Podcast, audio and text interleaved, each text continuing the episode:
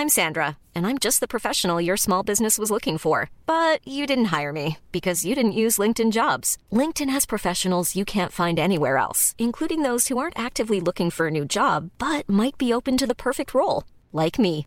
In a given month, over 70% of LinkedIn users don't visit other leading job sites. So if you're not looking on LinkedIn, you'll miss out on great candidates like Sandra. Start hiring professionals like a professional. Post your free job on linkedin.com/people today. Bueno. Daniel, es, es, un, eh, es un placer eh, tan grande tenerte en, en Ciberdiálogos por, por, muchas razones, personales y, y, profesionales. Gracias de verdad por tu tiempo.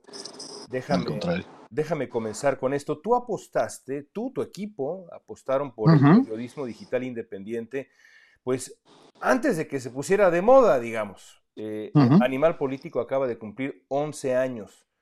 ¿Cómo ha sido la travesía?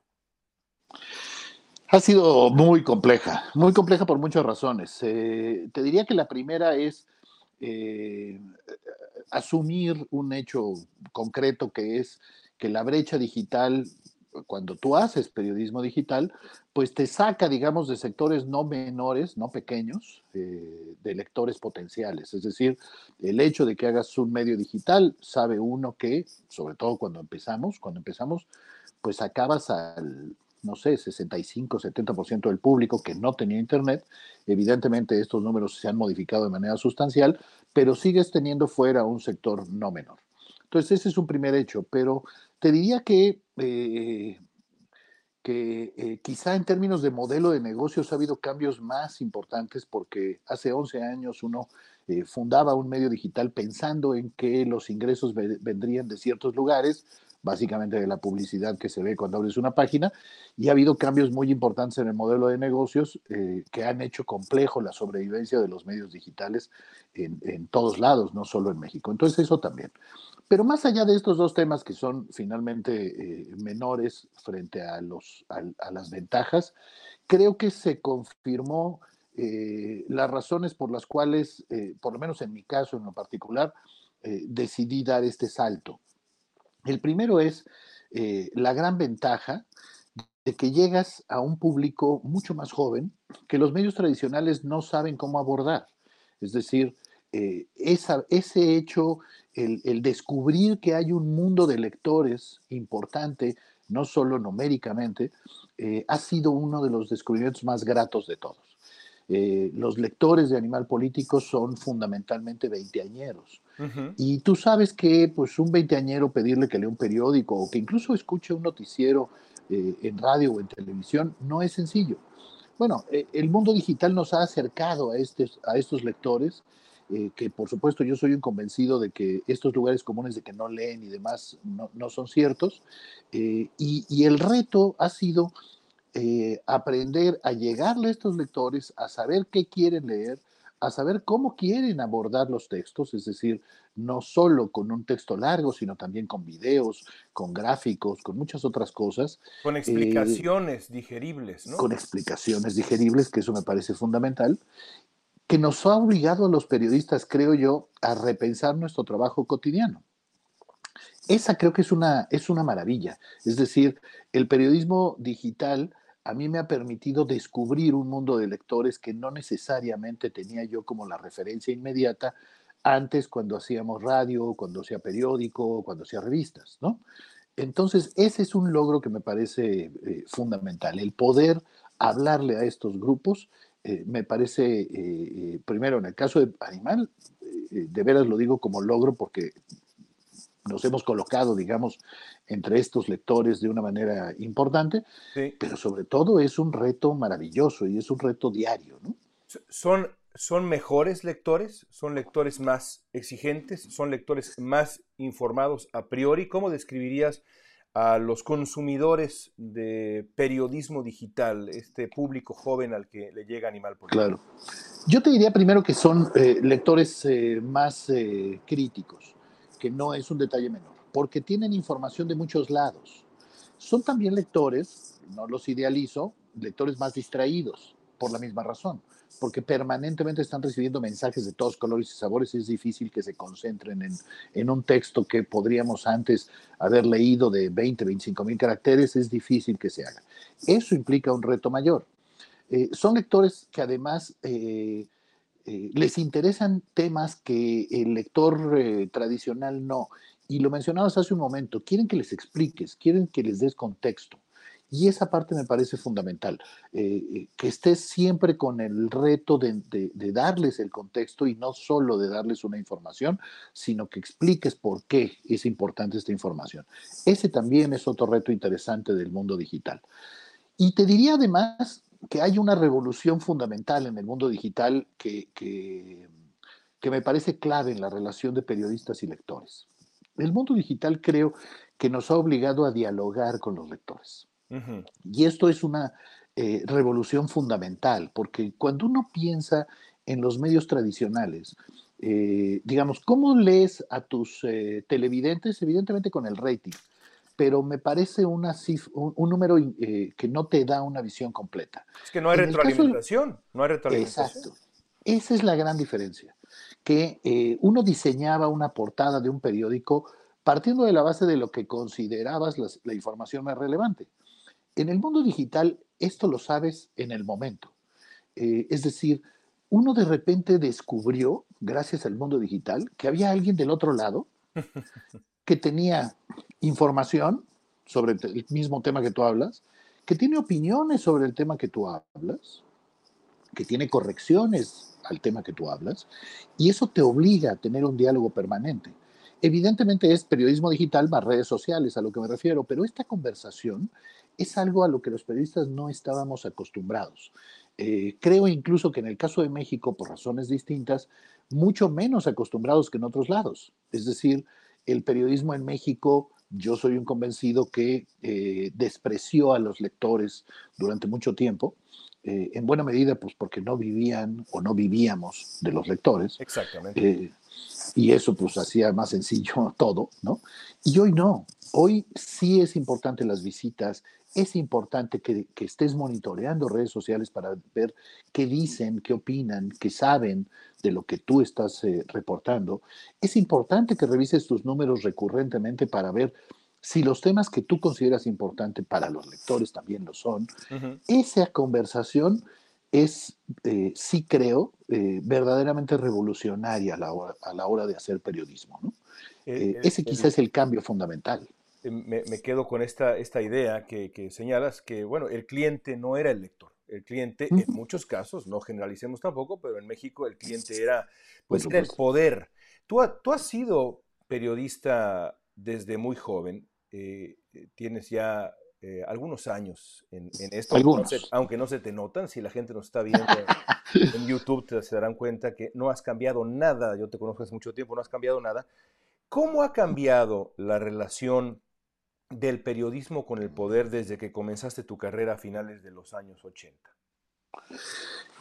Mira, creo que ha habido cambios importantes, aunque no suficientes. Te diría que eh, yo vengo de una etapa en donde sin duda había llamadas telefónicas para censurar tal o cual nota y prácticamente ningún medio se salvaba de eso.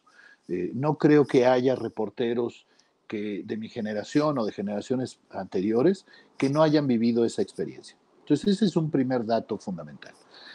Eh, un segundo dato fundamental. Eh, para mí este tema de que los medios no se preocuparan por los lectores es capital, porque lo que vivimos en los últimos 25 eh, años probablemente, quizá un poco más, quizá desde Salinas de Gortari, es medios sostenidos por la publicidad oficial y pues esto te genera una primerísima contradicción que es muy obvia, que es ¿Cómo vas a hacer un periodismo para los lectores y crítico del poder que, que fiscalice al poder si el poder era tu principal cliente? Entonces, eso anuló durante muchos años, y de nuevo siempre habrá que subrayar con muchas excepciones, pero que son solo eso, excepciones. En términos generales, lo que uno veía era un periodismo profundamente oficialista, en donde las presiones se daban a partir de te doy o no te doy más o menos dinero. Y creo que eso ha marcado la historia del periodismo en México. Creo que incluso las críticas que hoy se hacen desde el poder tienen algo de valor cuando uno revisa la historia del periodismo en México.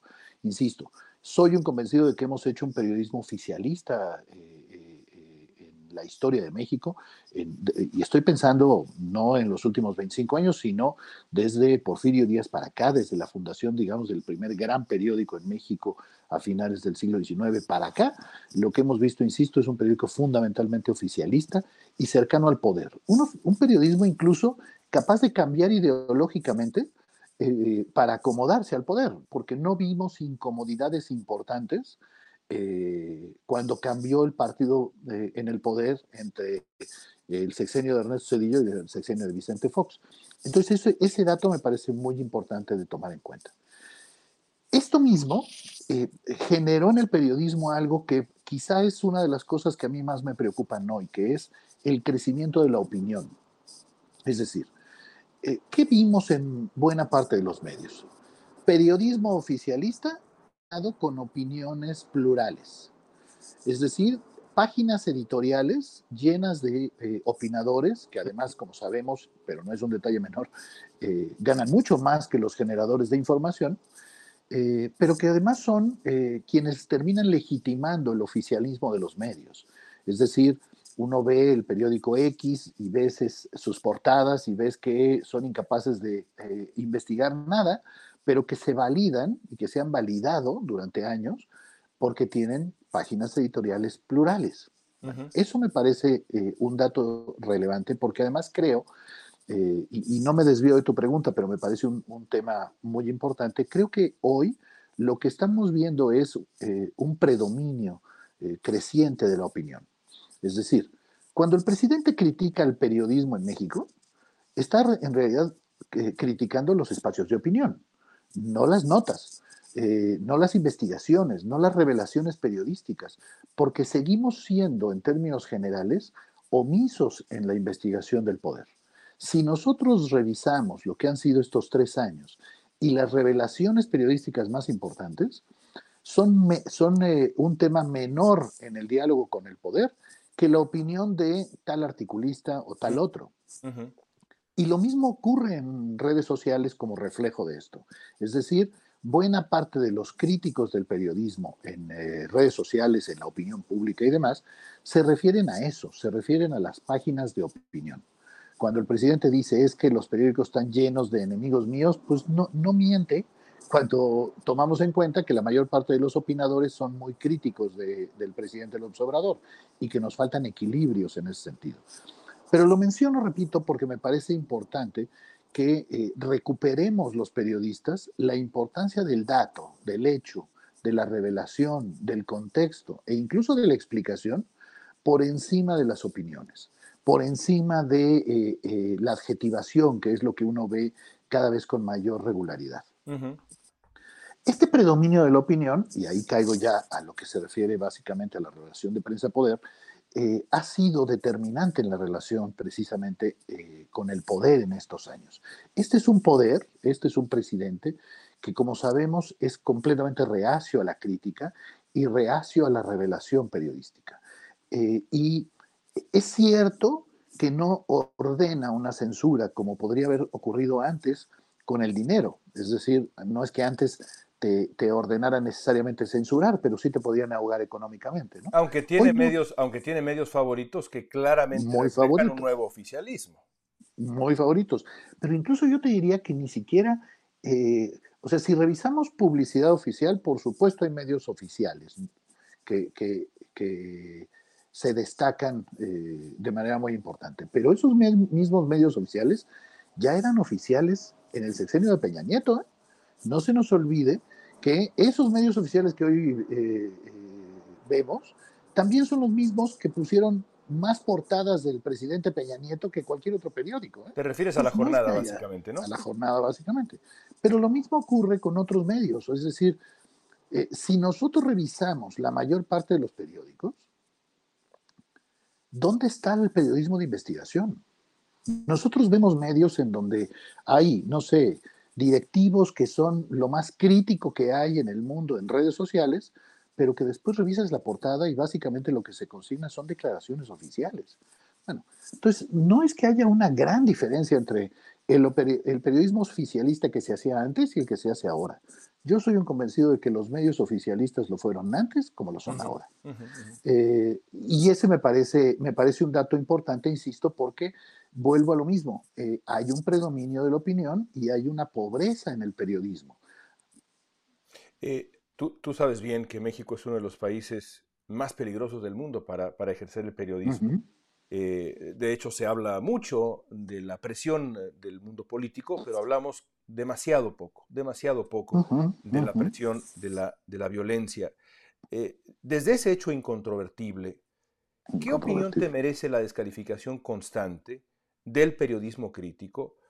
Del periodismo de opinión, pero también del periodismo de investigación, porque bueno, a Carlos Loret no, no, no, lo critica el presidente por sus columnas de opinión en el Universal, lo critica por lo que aparece en Latinos y los videos y aquello, lo que acaba de ocurrir recientemente con Proceso, con Aristegui, no son opiniones, es, un, es una investigación. Son datos, claro, son hay hechos. datos, hay documentos. Claro. Es el periodismo crítico, la opinión, el periodismo crítico. Hay una descalificación constante, no nada más de medios mexicanos, el New York Times, el Washington Post, me parece, el Wall Street Journal, eh, creo que hasta el Guardian le ha tocado. El país, o sea, no hay, más bien es al revés. ¿A quién no? no? ¿Qué ha tocado la jornada. ¿Qué opinas de, de, ese proceso de A mí me parece, me parece sin duda grave, eh, pero me parece también importante que eh, tú en tu pregunta combinas violencia de crimen organizado con esto. Y creo que es importante eh, separarla. Por lo siguiente, México es un país particularmente peligroso para hacer periodismo, sin duda. Pero también tenemos que ser claros en decir que esto fundamentalmente ocurre en regiones importantes del país, pero en regiones del país. Es decir, hacer periodismo en Guerrero, en Veracruz, en Tamaulipas, en Michoacán es muy peligroso.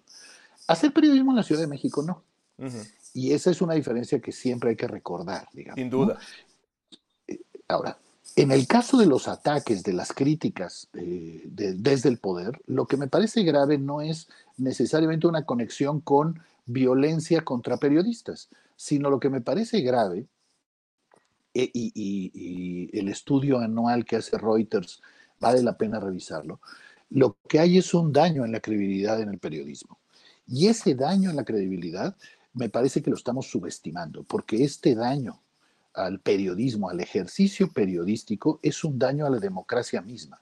Es un daño a eh, el derecho de la gente a saber lo que está pasando en su país para que sobre esa base tome las decisiones que son fundamentales. Es decir, los ataques cotidianos lo que están provocando es, eh, primero, eh, autocensura, que no es poca cosa, es decir, eh, periodistas, opinadores, medios que piensan dos veces antes de publicar tal o cual cosa porque, por ejemplo, si sabes que es algo sobre la familia presidencial, la respuesta va a ser todo lo virulenta que se pueda, ¿no? Entonces, este me parece un dato importante, pero además me parece importante que en términos de la gente, del el pueblo, para usar la palabra favorita del presidente, hay un desprestigio del periodismo, hay una caída importante en la credibilidad provocada desde el poder por una intencionalidad política, es decir, por la intencionalidad de ser la única voz de este país. Y ese costo me parece eh, grave, me parece una, eh, un ataque directo al derecho a la información y a la libertad de expresión. Insisto, no es que lo conecte con el tema violencia, eh, contra periodistas, porque además no se ha dado, no, no es que a un, eh, al propio Carlos que mencionabas, a Carlos Loret, pues no, no es que vaya a un restaurante y alguien le, lo ataque físicamente, pero sí me parece importante que, el, eh, que un presidente con este apoyo social que, tenemos hoy, cuando ataca a un periodista, ataca el prestigio de ese mismo periodista, pero ataca su periodismo mismo y genera entre buenos sectores de la población un rechazo automático hacia lo que publiques sin que te valoren por lo que publicas. Es decir, no importa si Barlet tiene muchas casas o no, lo que importa es que Loret lo publicó. Claro.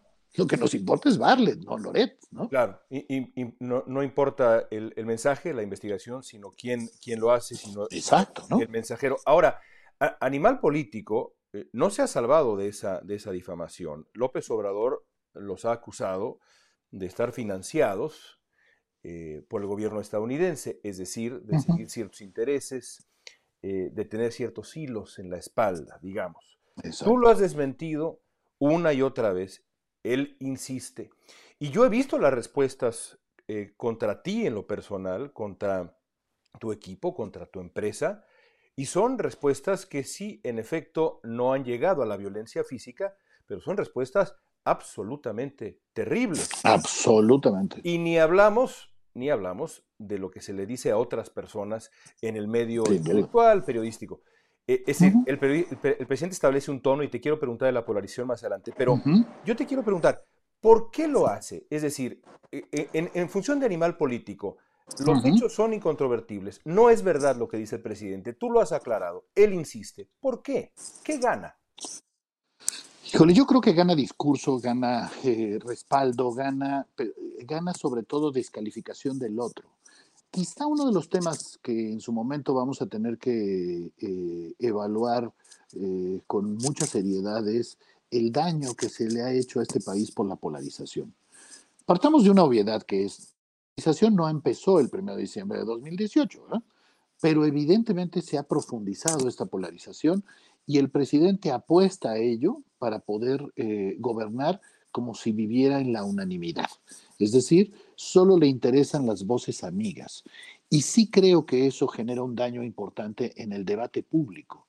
Eh, creo eh, que en el caso específico del presidente, lo que gana es la descalificación de sus simpatizantes a todo aquel que tenga voces distintas. Y por eso, por eso el, caso Barlet es interesante. No importa si Barlet es corrupto o no, sino quién lo dijo. Eso es algo que eh, nos está generando un daño importante a los medios, eh, porque cada vez es más difícil eh, probar que lo que tú estás documentando no tiene la intención de acabar con la 4T. ¿No? Yo siempre digo, pues yo no me levanto en la mañana y ningún periodista de animal político se levanta en la mañana diciendo, ¿cómo voy a fregar hoy al presidente? No, eres antagonista del presidente. No, nosotros básicamente ni opositor. Y esa no es nuestra chamba. Eh, de nuevo, digo que, así se vea en las páginas de opinión es otra cosa, pero en la, en la parte del periodismo no. Yo soy un convencido de que los periodistas solo debemos de trabajar con el criterio de que le damos un servicio a los lectores y que ese servicio consiste en contarle lo que está pasando para que no solo puedan comprender eh, su realidad, sino sobre todo para que puedan formar su opinión y tomar las decisiones que considere convenientes. Hay una segunda cosa por la cual eh, hacemos periodismo que por desgracia es la más infrecuente de todas. A mí me encantaría que frente a la publicación de un reportaje se hiciera algo desde el poder para resolver lo que se está revelando. Si, el, poder nos viera como su aliado y no como su enemigo, podríamos juntos detectar cosas y resolver cosas. Me refiero desde temas específicos, desde, no sé, tal persona está arrestada de manera injusta y podemos probar que, no, que es inocente, desde algo así de específico, hasta grandes políticas públicas como la prisión preventiva oficiosa, la eficiencia de los programas sociales y demás. Eso sería para mí el mundo ideal. El presidente, y, no solo él, también en, gobiernos anteriores, pero particularmente este presidente, ha cerrado por completo esa puerta. La descalificación es la prioridad. Y por desgracia, insisto, es claro que tiene un grupo de seguidores que están en esa misma lógica y que eso nos hace un daño importante, repito, a los periodistas por una sola razón. Pues porque nosotros intentamos darle el mejor servicio eh, posible a los lectores y la descalificación viene desde antes de que te lean. Sí, y, genera este clima de desconfianza del que vamos a hablar un segundo más, pero eh, hay, un momento hace, hace unos días que a mí me, llama la atención. No es la primera vez que el presidente dice algo así, pero este momento me pareció revelador. Eh, dijo el presidente que Proceso y, y Aristegui, y de nuevo, Proceso y Aristegui, cada uno tiene una historia, Aristegui en particular muy cercana con López Obrador, dice López Obrador, no han estado a favor de nuestro movimiento. Dicen que son independientes, pero independientes del pueblo, lo estoy parafraseando. Lo dijo, lo dijo de ellos, pero lo ha dicho de otros. Te pregunto, ¿será que él no entiende cuál es el papel del periodismo? ¿De verdad cree que por ejemplo, el periodismo debe estar en favor de un movimiento político. ¿Eso es lo que él cree, crees tú? Mira, eh, puedo presumir, eh, presumir con todas las comillas del mundo, que eh, conozco al presidente desde hace casi 30 años. Lo conozco no de que seamos amigos, sino me refiero por razones profesionales. he cubierto muchas cosas vinculadas con él eh, desde 1989, que es cuando lo conocí en la primera Asamblea Nacional del PRD. Desde entonces lo conozco. Y desde entonces, en las conversaciones que he podido tener con él, me ha quedado perfectamente claro que no tiene idea de lo que hacemos los periodistas. ¿Qué quiero decir con esto? El presidente está convencido de que Sarco es el, el modelo de periodismo a seguir. Y uno dice, perdón presidente, pero está usted hablando no solo de alguien, digo, nomás tiene, eh, su trabajo tiene, no sé, 150 años, ¿no? Eh, de haberse realizado, sino que hay una parte fundamental que es, sabemos, y no es un tema de México, es un tema mundial, que el periodismo del siglo XIX era un periodismo básicamente de opinión y de alianzas con o el poder o con la oposición. Eso no, tiene nada que ver con lo que hacemos hoy. Por eso mi insistencia de que las páginas de opinión son el mundo exacto para el presidente, porque ahí sí están los opinadores que son sus adversarios, sus opositores o que los ve así. El presidente no sabe en ese sentido a qué nos dedicamos específicamente los, periodistas y cuál es nuestra función, sobre todo en la democracia. Y nunca le ha interesado saberlo. Eh, yo recuerdo, por ejemplo, que alguna vez el presidente, eh, platicando con él, me dijo que eh, para él era muy claro la tendencia conservadora de, Reforma, del periódico Reforma, que en ese entonces yo estaba ahí, porque había una página titulada editorial y abajo estaba la caricatura de Calderón. Bueno, si uno ve el periódico, pues sí, hay dos páginas que son las páginas editoriales, por eso están tituladas así. Y el hecho de que Calderón esté abajo de ese titular es eh, por un tema de diseño, no es que sea el editorial de reforma, ¿no? Bueno, esta es una confusión muy básica, muy básica que lo que a mí me llamó la atención cuando me lo dijo, que estoy hablando de hace ya algunos años, pero que parece estar muy en la misma posición, es Oiga, presidente, eh, editorial se refiere a que son las páginas editoriales, que es la posición del periódico, y mucho menos que Calderón es la posición del periódico. O sea, ¿de dónde sacó eso, no? Bueno, esto solo es un pequeñísimo ejemplo, pero yo creo que ilustrativo, de cómo el, el presidente ha estado tan alejado del periodismo y cómo ha despreciado la labor de los periodistas. No le interesa saber qué hacemos ni cómo lo hacemos. No le interesan los resortes, pues, del periodismo. Eh, ¿Cuántas veces, yo cito mucho el ejemplo de cuando fue The Guardian a decirle al presidente, oiga, fuimos a Yucatán, vimos las parcelas de Sembrando Vida y vimos que se están deforestando. ¿Cuál fue la respuesta del presidente? No es cierto. Y el compañero de The Guardian, oiga, pero fuimos, no es cierto ah, ya, ¿no? Se acabó el tema, ¿no? O sea, eh, el presidente, insisto, eh, no, no está entendiendo, no ahora, sino desde antes, pero ahora con un agravante que es, él está en el poder. Y por tanto, todo lo que sea periodismo lo toma como ataque y como crítica y como golpe bajo, ¿no? Entonces sí, sí me preocupa que tenemos un presidente, insisto, que descalifica de esta manera el periodismo. Hemos tenido otros que han sido resistentes, que han sido críticos. Digo, Ernesto Cedillo, por ejemplo, despreciaba profundamente a los periodistas, ¿no? Nos consideraba a todos ignorantes y no le gustaba ni sentarse en la misma mesa con ellos, ¿no? Nunca daba entrevistas, ya sabes. Era, era otra forma de desprecio, no lo hacía público, pero de desprecio al fin y al cabo pero no habíamos vivido un ataque tan constante y, sobre todo, repito, partiendo de las confusiones. Las confusiones me refiero a quién está detrás de tal golpe, a cómo, cómo este, confundir información con opinión, o sea, cosas básicas que uno diría, presidente, eh, no es por ahí. E, ese no es el problema, ¿no? O sea, está equivocando sus enemigos.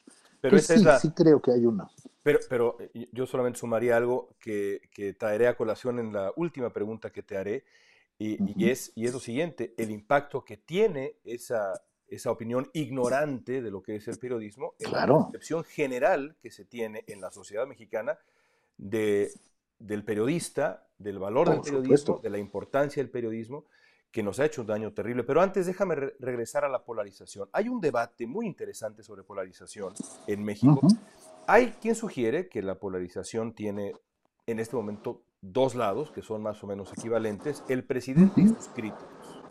Otros pensamos, yo me sumo a ello, que la polarización que vivimos, por supuesto, todo, tiene dos lados, pero comienza sin duda con el gran polarizador que tiene un micrófono, un púlpito, una autoridad incomparable y que se dedica a ello con frecuencia en las mañanas. Yo diría que no hay mañanera que no pase sin que no hay a la polarización.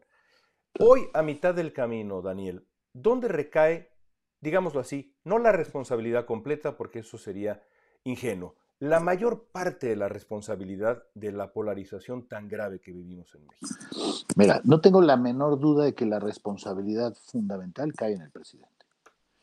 Pero también no tengo duda de que la responsabilidad para salir de la polarización, para superar la polarización, recae un poco en todos, no solo en el presidente. Es decir, el presidente le conviene la polarización, se mueve en ese mundo de manera mucho más eh, eh, fácil.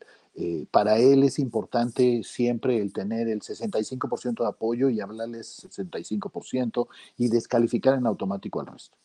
Pero creo que es importante también tomar en cuenta que desde el otro lado de la moneda también están cayéndose en esto. Es decir, en periodismo, en opinión periodística, por supuesto, en oposición política formal, partidos políticos y demás, en organizaciones de la sociedad civil. Lo que veo también es eh, la descalificación de todo lo que haga el presidente o el gobierno federal en automático, de manera prácticamente ciega. Pero no era él así con Peña Nieto y con Calderón, no era exactamente por eso digo, Claro, pero por eso digo, en este caso, estos sectores a los que me refiero están repitiendo en todo caso la misma fórmula y el mismo error. Por eso insisto, digamos, la responsabilidad no tengo la menor duda de que recae fundamentalmente en el presidente. Pero sigo creyendo que la solución tendría que ser compartida. La descalificación, por ejemplo, de los matices de gris que hay en este país y el entender que no hay un blanco y un negro, se da de las dos partes. ¿sí? O sea, todavía hoy estaba yo leyendo críticas a, eh, es que los que se consideran de Corea del Centro, no, no, no. Eh, eh, Corea del Centro no es, ¿qué es eso? No? no, no es que sea una posición blandengue, no, es el hecho de reconocer que hay una cantidad de matices de gris importantes, que hay quienes opinan que hay muchos problemas con este gobierno, pero también hay algunos aciertos, no sé, que hay, gente que tiene opiniones de todo. Voy a ser abogado del diablo, yo no, yo nunca uso ese concepto de Corea del Centro, como tampoco nunca, eh, por respeto periodístico, eh, por respeto al oficio, nunca digo 4T o cuarta transformación. nunca jamás lo digo. Pero eh, creo que la gente que habla de Corea del Centro sugeriría que en estos dos lados hay un lado que ha desmantelado y está desmantelando instituciones, y otro que critica eso y por eso no son equivalentes. De nuevo, abogado del diablo, no estoy diciendo que sea mi posición. ¿Cómo responderías a eso? Yo creo que eh, tienen razón siempre que se queden en el análisis de responsabilidades y no se avance hacia soluciones. Es decir, a mí me parece indispensable, por ejemplo, que eh, desde las oposiciones en todos los terrenos, no solo la política, sino cualquier tipo de oposición, se entienda que eh, 65% de aprobación nos debería de obligar a repensar nuestras críticas, a tratar de entender de dónde venimos, a tratar de entender por qué la gente está apoyando. ¿Qué es lo que vemos hoy? Estos críticos que están en el extremo opuesto del presidente lo que hacen es la descalificación eh, casi en el mismo tono, evidentemente con un peso distinto, pero casi en el mismo tono que el presidente. La descalificación que uno puede escuchar del periodismo viniendo del presidente, la puede uno escuchar de más de un opositor, casi hablando de los mismos periodistas, de proceso, de Aristegui, de, este, de Loret, de, Animal Político.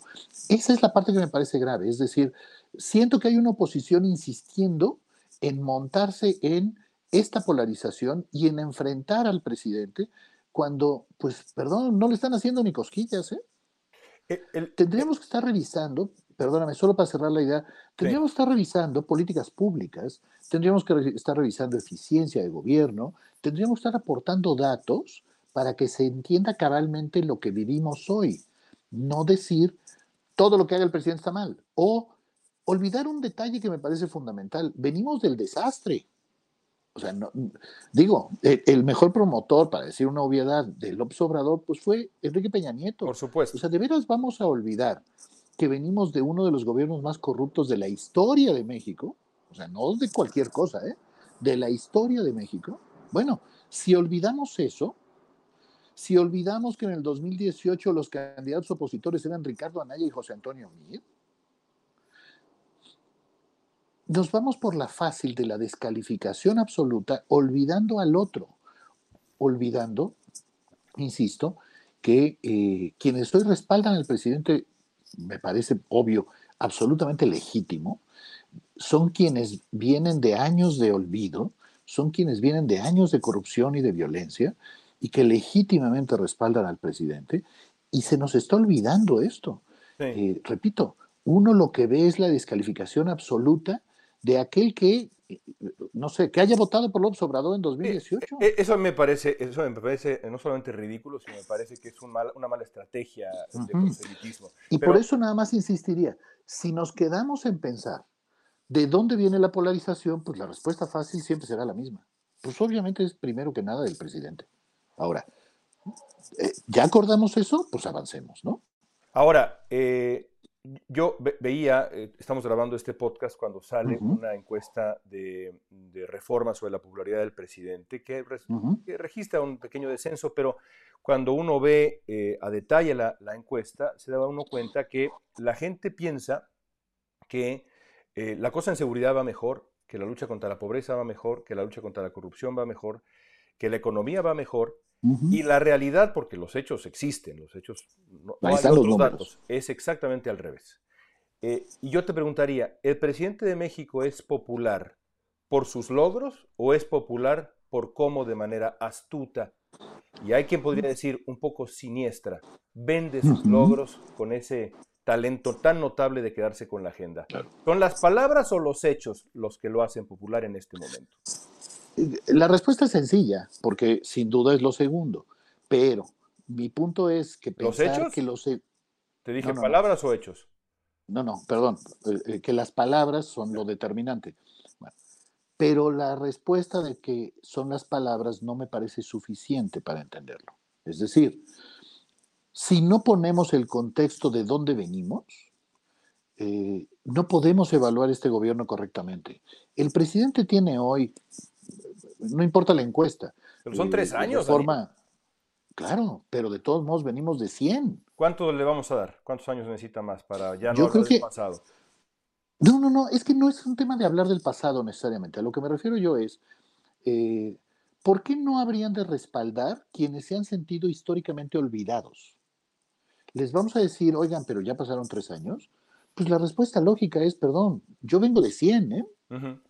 A eso es a lo que me refiero. No, no, no es un tema de eh, si todo es culpa de Calderón, que es parte del discurso oficial, no, sino que eh, el respaldo del presidente yo creo que se da por varios factores, no solo por, por palabras o hechos, sino que es, es, por palabras, que me parece sin duda la parte más importante, por de dónde venimos, por los resultados del pasado, por las características hoy de las oposiciones, por la pobreza discursiva de más de un opinador de páginas editoriales que eh, es incapaz de explicar y solo eh, se dedica a denostar. O sea, es más complejo que palabras o hechos, pues, insistiendo, las palabras son determinantes. Es decir, este presidente es un gran propagandista, pero veamos, repito, el otro lado de la moneda, que es ¿Cuántos reportajes hemos visto en donde se evalúen políticas públicas? en donde le ofrezcamos a los lectores el análisis de los programas sociales, por decir algo, y su eficiencia. Son excepción de la regla. ¿eh? Sí, sí lo son. Hace, hace un par de días dimos un gran trabajo en el Universal sobre Sembrando Vida. gran trabajo. ¿eh? Buenísimo. Eh, envidiable. Revisemos qué tanto efecto tuvo, qué tanto lo leyeron. Bueno, creo que ahí es donde tenemos que concentrarnos. bajarnos un poco del ring de eh, decirle al presidente eh, apenas termina la mañanera que dijo tal cosa y es mentira y no sé qué, y meternos más a la revisión, repito, de programas, de políticas públicas, de vida cotidiana. Esas partes me parecen centrales para poder entender si realmente son solo palabras o hay algo más. Que yo soy un convencido, repito, de que hay algo más. A ver, eh, hay un tema que yo sé que te preocupa y te quiero preguntar. veía yo de nuevo en la encuesta de reforma y en la encuesta de reforma, una, un porcentaje muy considerable de quien la responde, creo que una mayoría, si no me falla la memoria, eh, aprueba el papel creciente que tiene el ejército en la vida pública mexicana. Eh, y, Gran ejemplo. Y es, y es algo que preocupa mucho, pero eh, es decir, uno pensaría que la gente tendría no quiero decir la capacidad porque me, porque me suena a una palabra incorrecta, pero que tendría la noción suficiente de la historia de México y del mundo para saber que ese no es, un, no es un rumbo positivo y no, por supuesto, es el rumbo que prometió López Obrador. Y sin embargo, ahí está, aparentemente una mayoría aprueba que el, ejército mexicano esté tomando control, pues básicamente de todo. Claro. Eh, ¿Qué se puede hacer con eso? ¿Cómo reaccionas a la crisis militar? Ese, me parece un gran ejemplo. Me parece un gran ejemplo. Porque, eh, porque creo que tenemos que entender el contexto de una institución históricamente bien evaluada y una inseguridad creciente que hace que cuando uno vea en un municipio pequeño llegar a los militares, lo que haces es saltar de la emoción. ¿Por qué debe pedirle a esa gente que se preocupe por la militarización? ¿Por qué pedirle que se preocupe, pues, por quién es el mando real en este país y cómo ver que cada vez hay más militares? Bueno, yo creo que el decir eh, cuidado con la militarización es insuficiente. No tendría por qué la gente responder a este discurso cuando, insisto, lo que hemos visto es exactamente lo contrario. Una institución bien evaluada, y policías incapaces de resolver la, inseguridad y por tanto, bienvenidos los militares. Pero ya hay señales de corrupción, ya hay periodismo que se Por supuesto, eso es lo que tenemos que hacer. Eso es lo que creo que tenemos que hacer. Es decir, superar la consigna eh, y meternos al fondo. Se puede probar que el ejército mexicano viola derechos humanos. Se puede probar que está diseñado, pues, para eh, responder en caliente se puede probar que está diseñado para eh, eh, agarrar a balazos y no para detener. Eso es lo que tenemos que probar. Lo que le tenemos que demostrar a la gente es que la militarización en la vida cotidiana tiene consecuencias graves e importantes.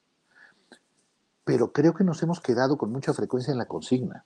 Y esa es mi crítica, insisto, a las oposiciones del presidente, repito, a las oposiciones de diferentes niveles les preocupa más la consigna, les preocupa salir con un cartel que diga no a la militarización, pero se olvidan que en mi pueblo, en Arcelia Guerrero, cuando llegan los militares es fiesta.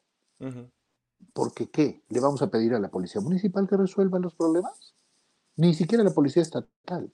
El gobierno del estado ni siquiera entra ya a esas regiones en tierra caliente. ¿Por qué no habrían de recibir bien? ¿De veras vamos a pedirle a los de Arcelia Guerrero, oigan, pero piensen en lo grave que es eh, militarizar el país? Les importa un cacahuate, lo que necesitan es seguridad. Lo que tenemos que probar es que la alternativa militar no significa más seguridad. Que la alternativa militar ni es más seguridad, ni es más transparencia, ni es ausencia de corrupción, ni es eficiencia, ni es respeto a los derechos humanos. Eso es lo que creo que tenemos que documentar. Por eso mi insistencia es, sabemos quién es el responsable de la polarización, pero el otro lado juega las mismas reglas. regresas, regresas y cada vez que te escucho yo recuerdo la, gran lección que me diste en, W Radio, ante la, ante la duda haz periodismo y creo que eh, estás regresando un, poco a esta, eh, a, esta, a esta regla. Tengo dos preguntas más, Daniel.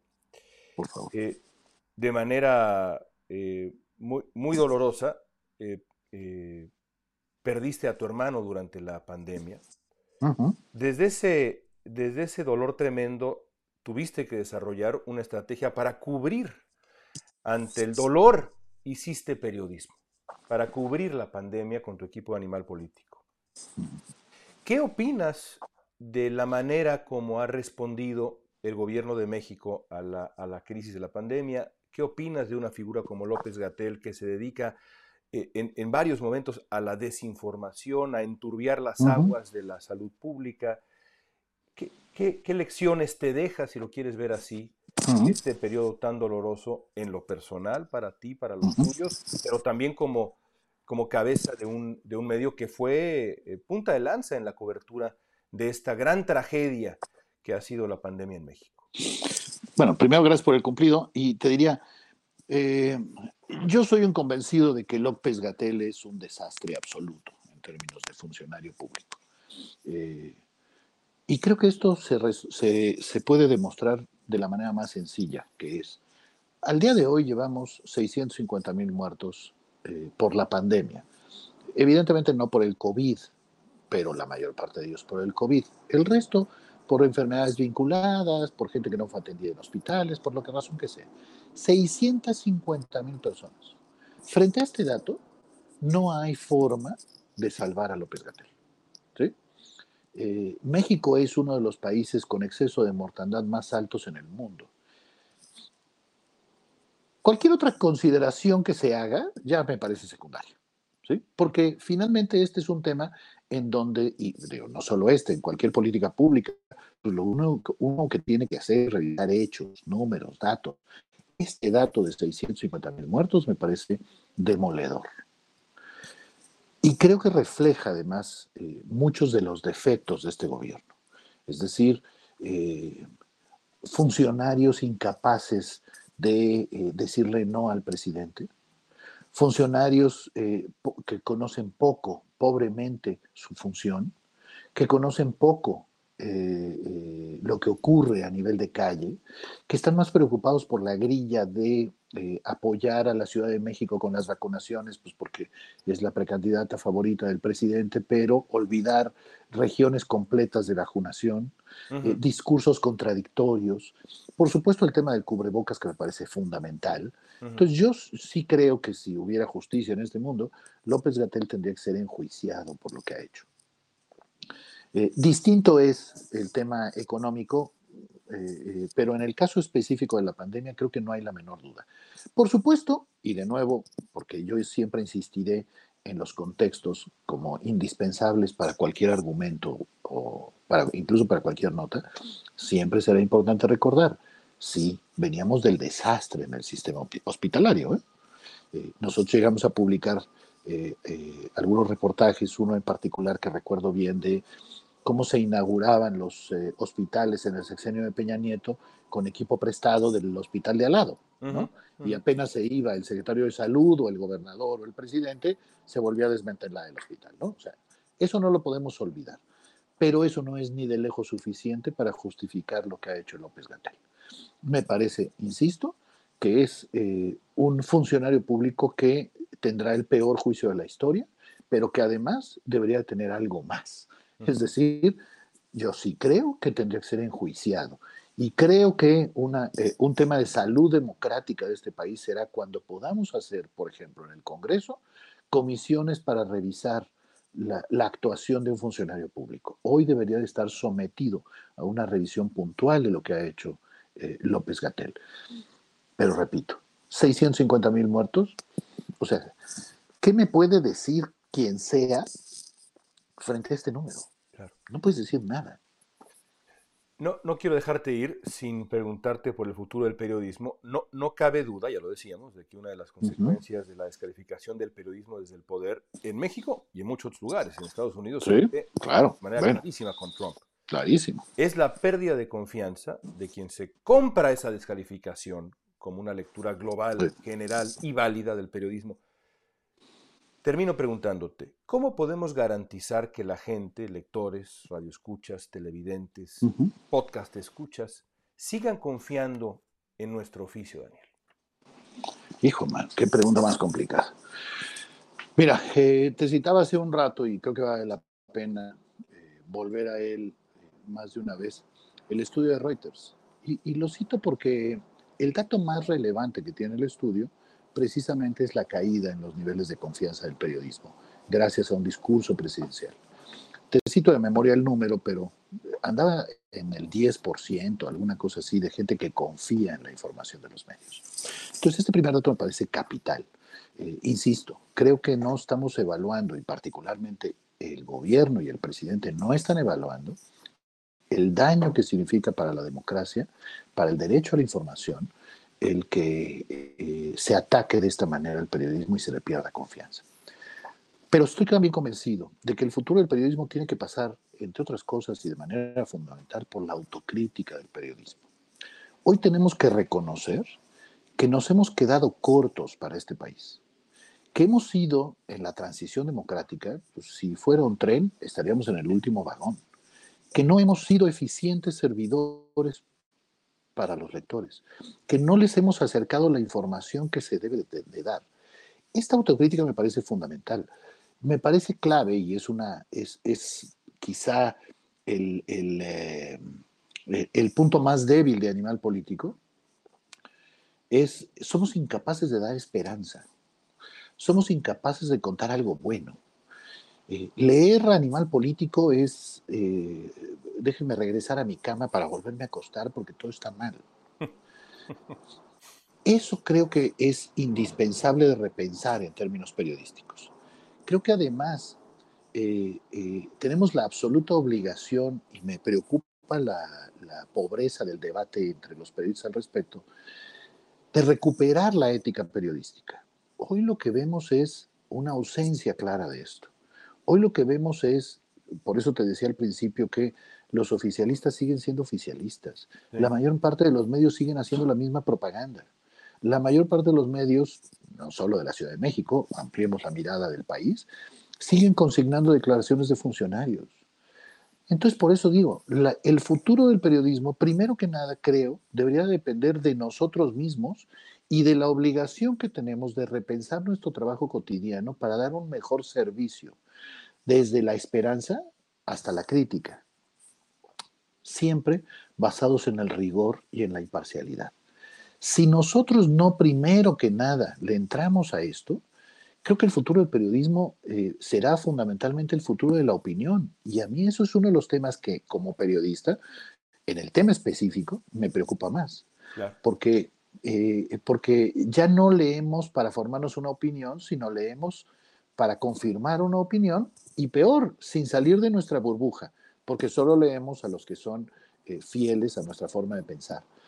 Bueno, esas, eh, ese futuro del periodismo, eh, de este periodismo de opinión, que yo siempre insistiré que la opinión no es periodismo, pero eso es otro, otro debate, este, pero siempre insistiré que se debe, primero que nada, en parte a las omisiones del trabajo de los periodistas y que ahí es donde tenemos que volver a trabajar.